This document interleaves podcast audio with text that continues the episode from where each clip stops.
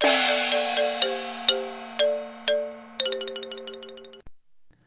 家好，我是老王。今天啊，咱们说的是清末四大奇案之太原奇案。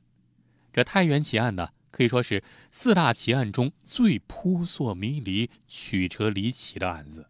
这当爹的显贫爱富，小姐痴情真烈，知县糊涂断案。这案情是一环套一环，机缘巧合令人惊叹，称得上是奇中奇，案中案。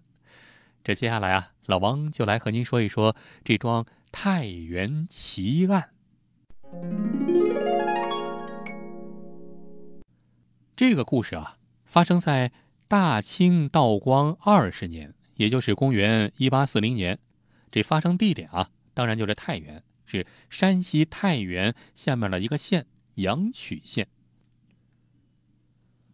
话说，一八四零年春天的一个早上，阳曲县下面的一个小村子，这天刚蒙蒙亮的时候啊，村民们在村口的一口水井边上打水。那时候哪有自来水啊，都得排着队在那打水。这忽然有一个年轻男子把水桶扔在地上，尖叫一声。这不是水。这大家伙临近一看，可不吗？他打上来那桶水的水啊，竟然是红色的，那是血水啊！这时候啊，有人就往井里看啊，有东西在这水里是一浮一沉。这大家伙这就急了，赶紧七手八脚的往下递绳子、递钩子，哎，扔到井下，钩上来一看，呵。竟然是一具光头尸体，穿着青色长袍，这脖子上有刀伤。这村民们哪见过这个呀？吓坏了，赶紧报官呢，上报官府。这县衙呀也非常重视，就赶紧派出了仵作啊，派人来检查。一验尸之后，确认这个男子确实是被人一刀杀死啊，脖子上有刀伤，被人割喉而死。那再看这个人，光头，头上还有这个戒疤，哎，这是个和尚啊。但是，这个和尚身上穿的衣服却是普通老百姓的衣服。这县官啊，就赶紧派人去周围的寺庙查看。很快啊，就在离这儿不远的一家寺庙，叫崇善寺，就问出来了，这个和尚就是这个寺庙的。而且啊，方丈看了这个和尚之后，确认没错。就是我们这儿的和尚，不过这和尚啊，是我们这儿的一个游方僧人，半年前从河南来，来这儿挂单。前两天从寺庙出去的时候，可没穿这身衣服，穿的是一身僧袍。那这问题就奇怪了，这和尚身上的这身衣服是从哪儿来的？最关键的是，他又为什么被人杀死，抛尸在井中呢？这当地的知县呢，姓杨。这杨知县就从死者穿的衣服上入手调查，因为这和尚为什么不穿僧袍，反而穿了一身老百姓的衣服？那这身老百姓的衣服是从哪儿来的？于是就从这儿展开调查。哎，这条路子还真走对了。没多久，就有人举报说：“我认识这身衣服，这身衣服啊，是咱附近一个开豆腐店的一个老头，六十多岁的老头莫老石开的。”这莫老汉开的，这杨知县就派人叫来了这个莫老汉，开豆腐店的莫老汉，叫他来对证。一问他，哎，见他吞吞吐吐，这说话好像是似有隐情，于是啊，就把他带回县衙候审。这一到公堂上啊，这莫老汉就一五一十的就招了，说什么呢？他说啊，因为前两天啊，他的驴子借出去了，这驴子借出去了。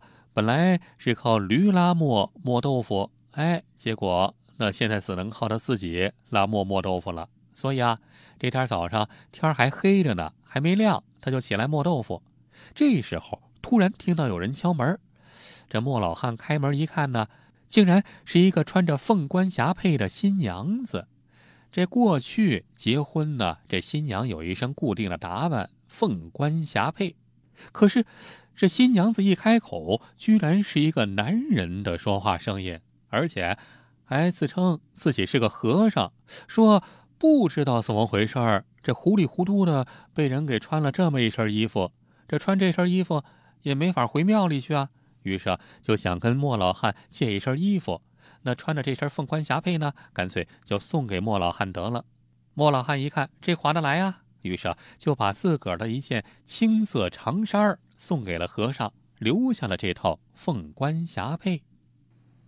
这正在给您说的是晚清四大奇案之太原奇案。如果您想听到更多的关于破案的故事，其实老王啊还讲过很多，比如香港十大奇案。想听的话也非常简单，请您在微信里搜索“老王讲野史”，这是老王的微信公众号，然后发送“奇案”两个字儿，老王就推送给您八仙饭店之人肉叉烧包；发送“空姐”两个字，就推送给您空姐溶尸案的故事；发送“色魔”两个字，就推送给您屯门色魔案；发送“宝马山”三个字，就推送给您宝马山双尸案。这更多故事啊，在老王讲野史的微信公众号里还有不少，也算是比较图文并茂吧。好，咱们继续讲故事。这听到“凤冠霞帔”这四个字儿，这杨知县心里一动，猛地就想起一两天前接到的另一个奇怪的案子，是什么呢？就是一具身穿凤冠霞帔的新娘子的尸体。被偷了。原来就在前一天啊，这太原城里有两家有名的财主闹翻了，这告状告到了衙门。原告啊姓姚啊，是当地的地主，号称叫姚半城啊。据说这个半个城都是他们家的。告谁呢？告的是太原的富豪另一个富豪张百万家。这为什么要告状呢？这姚地主说啊。说这两家原本有婚约，姚地主的儿子要迎娶张百万的二女儿玉姑啊，但是张家赖婚，说玉姑突然得了重病死了，连尸体都不让未婚夫看。在大堂上啊，张百万声称这女儿确实死了，玉姑的尸体可是在当晚却突然不翼而飞。张百万说：“很有可能是女儿的尸体穿着凤冠霞帔，因此被人连尸体一起偷了。因为这两个案子的疑点都比较多呀，而且挨的时间那么近，这杨知县啊，马上就想到了这个案子，于是啊就命令衙役去莫老汉家搜查。果然，在他们家搜出了一套凤冠霞帔。”经过张百万辨认，这套凤冠霞帔正是他女儿死的时候穿的那套。这案子越来越糊涂了，这县令啊就责问这个张百万，问张百万：“你女儿到底死了没有？这到底是怎么回事？”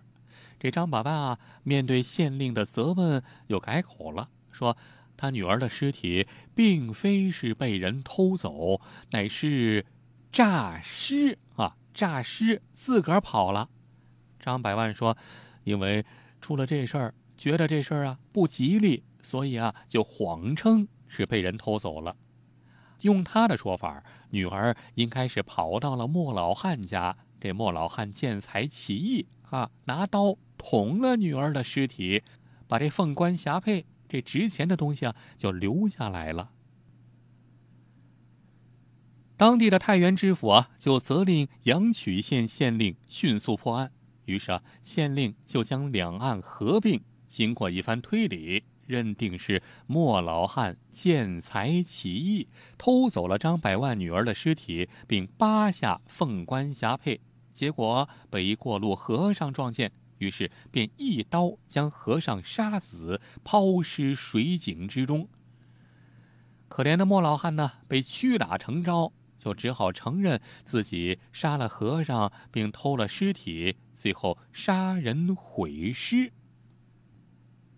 这杨县令把结案情况上报之后，可没曾想案件却突然发生了巨大变化。就在结案后的第十二天，忽然有人来县衙击鼓为莫老汉申冤。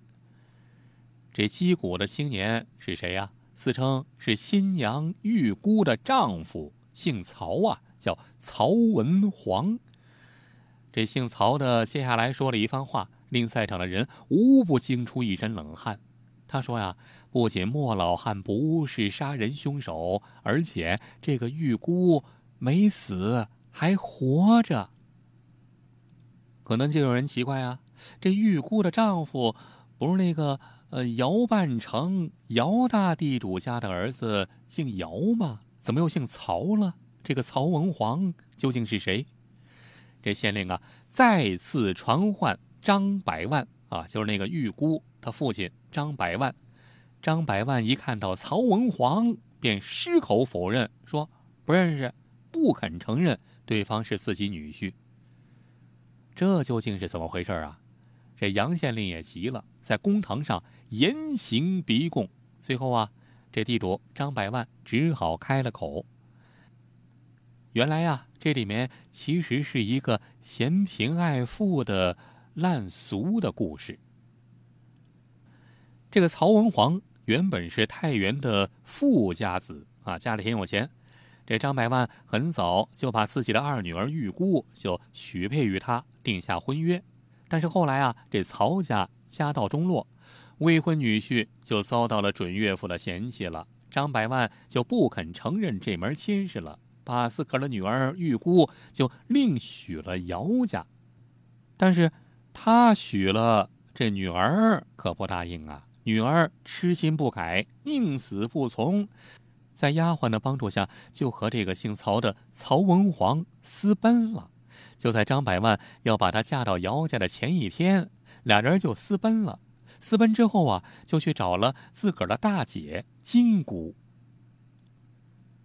这个大姐金姑早就出嫁了，不过啊，命不太好，老公死得早，现在守寡呢。到见到了自己妹妹之后啊，这大姐也很紧张，说这父亲张百万肯定会来这儿找，因此啊，没敢收留俩人，连门都没敢开。无可奈何的俩人呢，这时候啊，走投无路啊，哎，见离此不远处有一户人家亮着灯。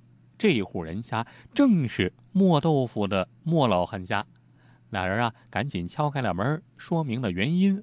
莫老汉也挺可怜他们俩的遭遇，于是啊就把自己家的毛驴借给了他们，用他们代步之用。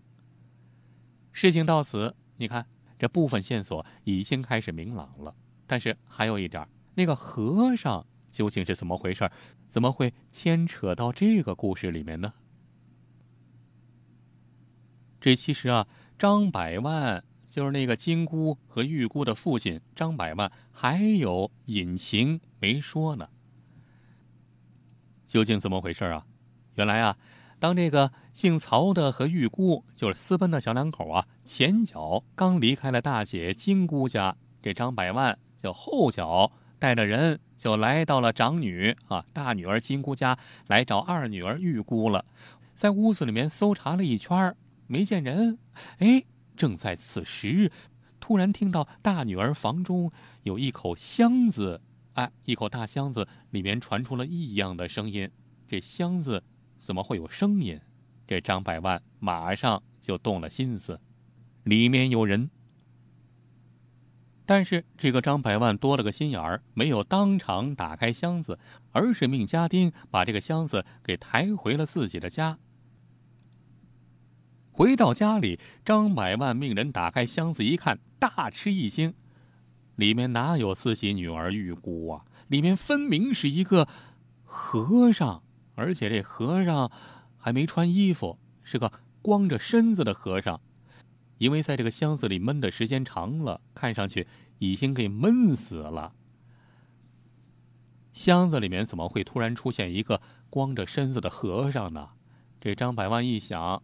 这还用想吗？那肯定是自个儿女儿、大女儿金姑的啊姘头，是吧？自个儿大女儿金姑已经守寡那么多年了，这暗中和和尚偷情，没想到自己的老爹突然闯来，赶紧让这和尚藏到箱子。哎，但是没想到这老爹把箱子给带回去了。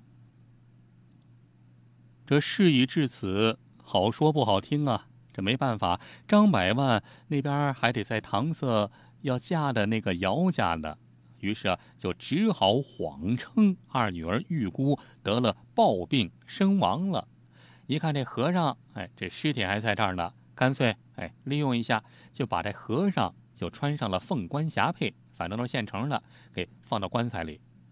可谁成想，这和尚没死透，到了半夜，昏昏沉沉的又醒了，穿着凤冠霞帔，摸出了棺材，迷迷糊糊就摸出门去。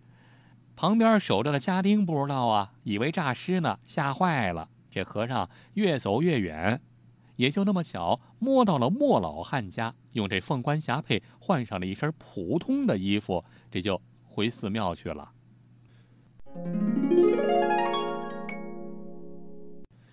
随着线索越来越多，这两个案件的走向就越来越清楚了。可是还有一个重要环节没弄明白，那就是。这和尚究竟是怎么死的？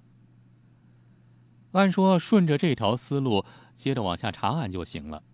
可是啊，那个姓杨的县令糊涂官判糊涂案，没有继续查找事情的真相，甚至连其中的一个重要涉案人玉姑都没有进行询问。之后，他维持原判。并认为这个前来举报的曹文煌啊，就是这个和玉姑一块私奔的曹家公子，是杀人同犯，把这个曹公子也给关到监狱，和莫老汉关押在一起，等待秋后问斩。在这个案件糊涂结案后不久啊，太原来了一个新知府，这新知府上任之后就调查卷宗啊，一看觉得这一案件有很多疑点，你看。首先，莫老汉已经年过六十了，已经年老了。以他的体力，能否一刀把这个壮年和尚给杀死呢？其次，这个曹公子与那个和尚无冤无仇，说他杀那个和尚，那杀人动机又是什么呢？第三，为什么没有对涉案人玉姑进行询问呢？因此。太原知府就将此案发回重审，正巧此时玉姑赶来了，击鼓为夫鸣冤。这玉姑称啊，她和那个曹公子俩人私奔之后，在莫老汉那儿借了驴就走了，根本没有见到什么和尚。到这儿啊，这线索似乎又断了。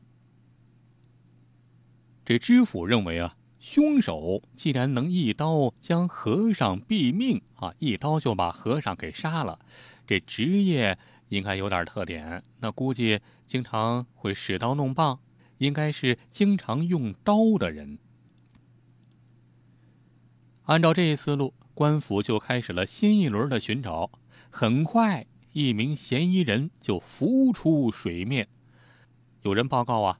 案发当天，阳曲县城西头一个姓吴的屠夫啊，杀猪的失踪了。有老百姓说，后来在晋祠附近见到过他。既然有人见到过，那这事儿就好办了。很快啊，这个姓吴的屠夫被缉拿归案。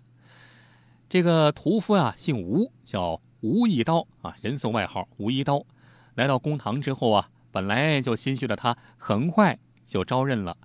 原来呀，同样也是一个有着无数巧合的那个夜晚，吴一刀回家之后啊，发现自己的老婆和一个和尚有染，这就在家里抓住了那个和尚。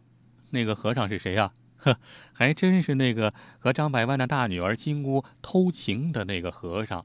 啊，换了凤冠霞帔之后啊，又连夜跑到了这个屠夫家里和他老婆私会，结果被这个屠夫当场抓获。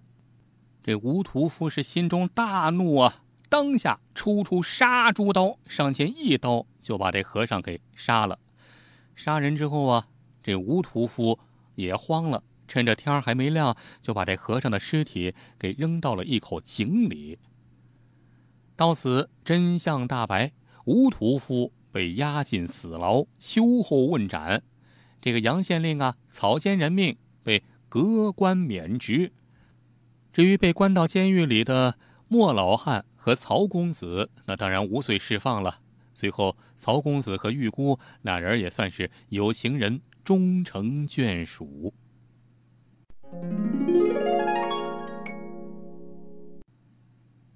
这正在给您说的是晚清四大奇案之太原奇案。如果您想听到更多的关于破案的故事，其实老王啊还讲过很多，比如香港十大奇案。想听的话也非常简单，请您在微信里搜索“老王讲野史”，这是老王的微信公众号，然后发送“奇案”两个字儿，老王就推送给您八仙饭店之人肉叉烧包；发送“空姐”两个字，就推送给您空姐溶尸案的故事；发送“色魔”两个字，就推送给您屯门色魔案；发送“宝马山”三个字，就推送给您宝马山双尸案。这更多故事啊，在老王讲野史的微信公众号里还有不少，也算是比较图文并茂吧。好，这一期咱们就聊到这儿，下期咱们再接着聊，下期再会。如果您还想看到更多精彩内容，欢迎关注老王的微信公众号“老王讲野史”，里面有更多精彩文章、视频、音频、珍贵绝版老照片。